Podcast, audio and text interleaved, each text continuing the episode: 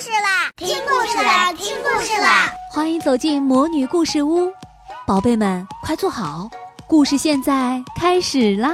魔女故事屋，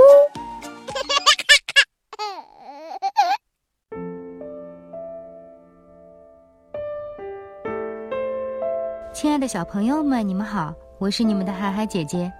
今天我给大家带来的故事是安徒生童话里的《夜莺》上集。你大概知道，在中国，皇帝是一个中国人，他周围的人也是中国人。这故事是许多年以前发生的，正因为这个故事在人们没有忘记它以前，它值得听一听。这皇帝的宫殿是世界上最华丽的，它是用精致的瓷砖砌成的，价值非常高。不过这砖非常脆薄，如果你要摸摸它，必须万分当心。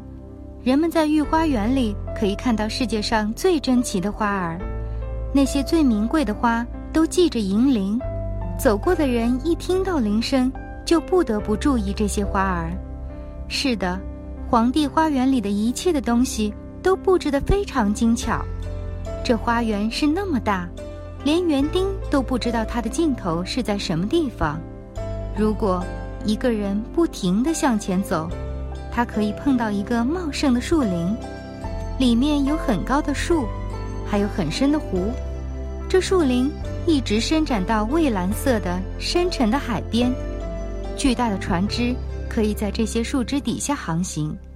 这树林里住着一只夜莺，它歌唱得非常美妙，连一个忙碌的穷苦渔夫夜间出去收网的时候，一听到他歌唱，也不禁要停下来欣赏一下。我的天，唱得多么美呀！他说。但是他不得不去忙他的工作，于是只好把这鸟儿忘掉。不过，第二天晚上，这鸟儿又唱起来了。渔夫听到他歌唱的时候，他又这样说：“我的天，唱得多么美呀！”世界各国的旅行家都到这位皇帝的首都来，欣赏这座皇城、宫殿和花园。不过，当他们听到夜莺歌唱的时候，都会说：“这是最美的东西。”这些旅行家回到本国以后，都谈论着这只鸟。许多学者写了大量关于皇城、宫殿和花园的书籍，但是他们也没有忘记掉这只夜莺，而且还把它的地位放得很高。那些会写诗的人还写了许多最美丽的诗篇，歌颂这只住在深海旁边树林里的夜莺。这些书流行到全世界。有几本也居然流传到皇帝手里来了。他坐在他的金椅子上，读了又读，不时点着他的头，因为那些关于皇城、宫殿和花园的细致描写，使他读起来感到非常舒服。不过，夜莺是这一切东西中最美的东西，这句话却清清楚楚地摆在他面前。这是怎么一回事呀？皇帝说：“夜莺，我完全不知道有这只夜莺。我的帝国里有这样一只鸟儿，而且这鸟儿居然就在我的花园里。我从来没有听说过这件事。这件事，我居然只能从书本上读到。”于是，他把他的侍臣招来。这侍臣是一位高傲的人物。任何比他地位低的人，只要跟他讲话，或者问他一件什么事情，他总是简单的回答一声“呸”，而这个字眼却没有任何意义。据说这儿有一只叫夜莺的奇异鸟儿，皇帝说，人们都说它是我的伟大帝国里一件最珍贵的东西，为什么从来没有人在我面前提起过呢？我从来没有听到过它的名字，侍臣说：“从来没有人把它进贡到宫里来。”我命令，今晚必须把他找来，在我面前唱歌。皇帝说：“全世界都知道我有这么好的东西，而我自己却不知道。我从来没有听到过他的名字。侍臣说：“我得去找找他，我得去找找他。不过，到什么地方去找这只鸟呢？”这位侍臣在台阶上走上走下，在大厅和长廊里跑来跑去，但是他所遇到的人都说没有听到过什么夜莺。这位侍臣只好跑回到皇帝那儿去，说这一定是写书的人捏造的一个神话。陛下，请不要相信书上所写的东西，这些东西大都是无稽之谈，也就是所谓胡说八道。不过我读过的那本书，皇帝说，是日本国皇帝送来的，因此绝不能是捏造的。我要听听夜莺，今晚必须把他找来。我下圣旨把他找来。如果他今晚来不了，宫里所有的人一吃完晚饭就结结实实的挨板子。遵命，侍臣说。于是他又在台阶上走上走下，在大厅和长廊里跑来跑去。宫里有一半的人在跟着他乱跑。因为大家都不愿意挨板子，于是他们便开始大规模的调查，调查这只奇妙的夜莺，这只除了宫廷的人以外大家都知道的夜莺。最后，他们在厨房里碰到一个穷苦的小女孩，她说：“呀，老天爷，原来你们要找夜莺，我跟他再熟悉不过啦。是的，他唱得很好听。”每天晚上，大家让我把桌上残羹剩饭带回家去，给我可怜的生病母亲。她住在海边。我在回家的路上走得疲倦了，就在树林里休息一会儿。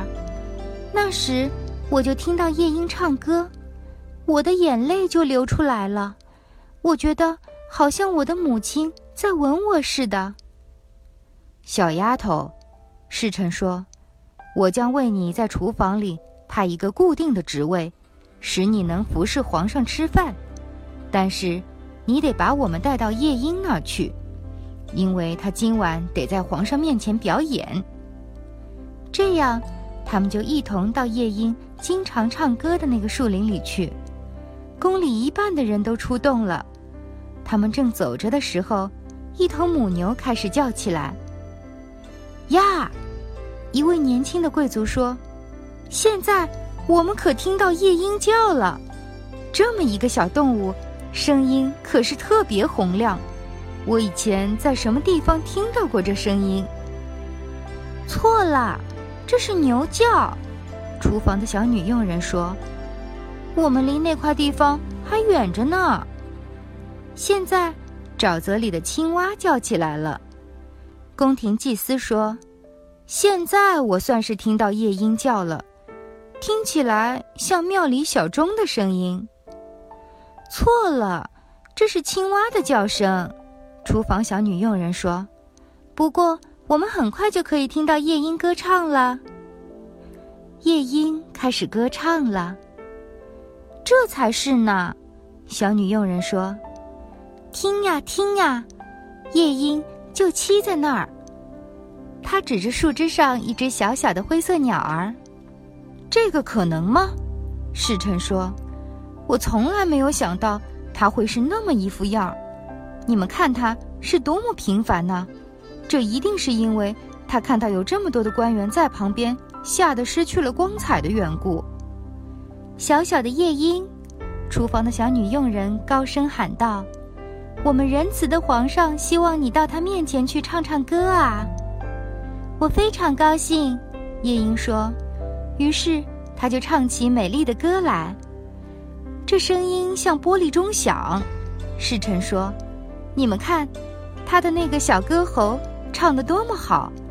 说来也稀奇，我们过去从来没有听到过他。这鸟儿到宫里去，一定会逗得大家喜欢。”还要我再在皇上面前唱一次吗？夜莺问。因为他以为皇帝就在场。我的绝顶好的小夜莺啊！侍臣说：“我感到非常荣幸，邀请你到宫里去参加一个晚会。你得用你美妙的歌喉去侍候圣朝的皇上。我的歌只有在绿色的树林里才唱得最好。”夜莺说。不过，当他听说皇帝希望见他的时候，他还是去了。宫殿被装饰得焕然一新，瓷砖砌的墙和铺的地。在无数金灯的亮光中闪闪发亮，那些挂着银铃的最美丽的花朵，现在都被搬到走廊上来了。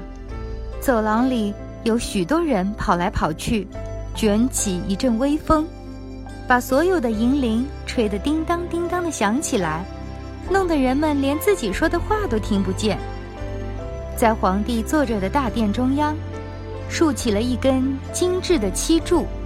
让夜莺栖在上面，宫里的人全都来了，厨房里的那个小女佣人也得到许可，站在门后侍候。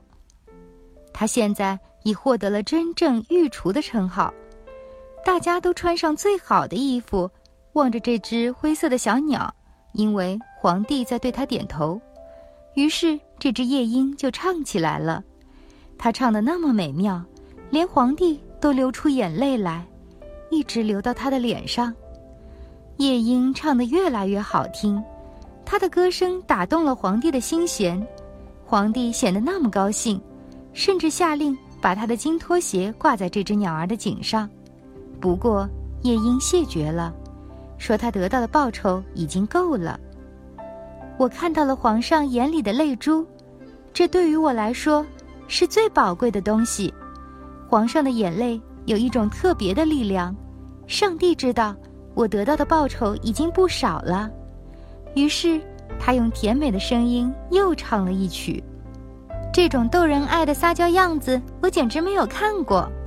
在场的一些宫女们说，人们跟他们讲话的时候，他们就故意把水倒到嘴里，弄出咯咯的响声来。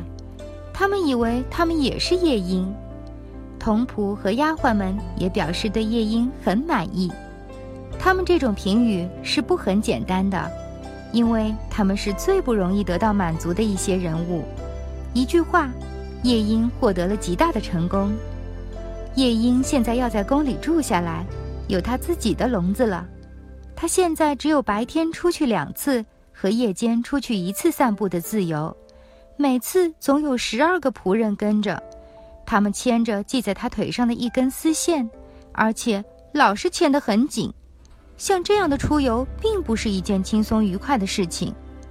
整个京城里的人都在谈论着这只奇鸟。当人们见面的时候，一个说夜，另一个就会接着说鹰。他们互相叹气，彼此心照不宣。有十一个小贩的孩子都起了夜莺这个名字。不过，他们谁也唱不出一个歌曲来。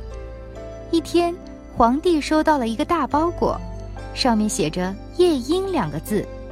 这又是一本关于我们这只鸣鸟的书，皇帝说。不过，这并不是一本书，而是一件装在盒子里的工艺品——一只人造的夜莺。它跟天生的夜莺一模一样，不过。它全身镶满了钻石、红玉和碧玉。这只人造的鸟儿，只要上好发条，就能唱出一只真夜莺所唱的歌。同时，它的尾巴还能上下的动，射出金色和银色的光来。它的颈上挂着一根小丝带，上面写着：“日本国皇帝的夜莺，比起中国皇帝的夜莺来，是微不足道的。”这只鸟真是好看，大家都说，送来这只人造夜莺的那人马上就封了一个称号——皇家首席夜莺使者。现在让他们在一起唱吧，那将是多么好听的双重奏啊！这样，这两只鸟就在一起唱了。不过这个办法却行不通，因为那只真正的夜莺是按照自己的方式随意唱的而这只人造的鸟儿只能唱华尔兹舞曲那个老调。好了亲爱的小朋友们今天我们的故事就讲到这里我们下次再见。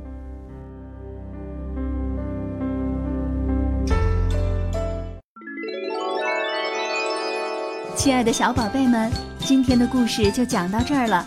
想听更多的好故事欢迎你在微信公众号上搜索“魔女故事屋”，加关注来和我们做朋友。这里有更多的好故事等着你哦。我们下期再见。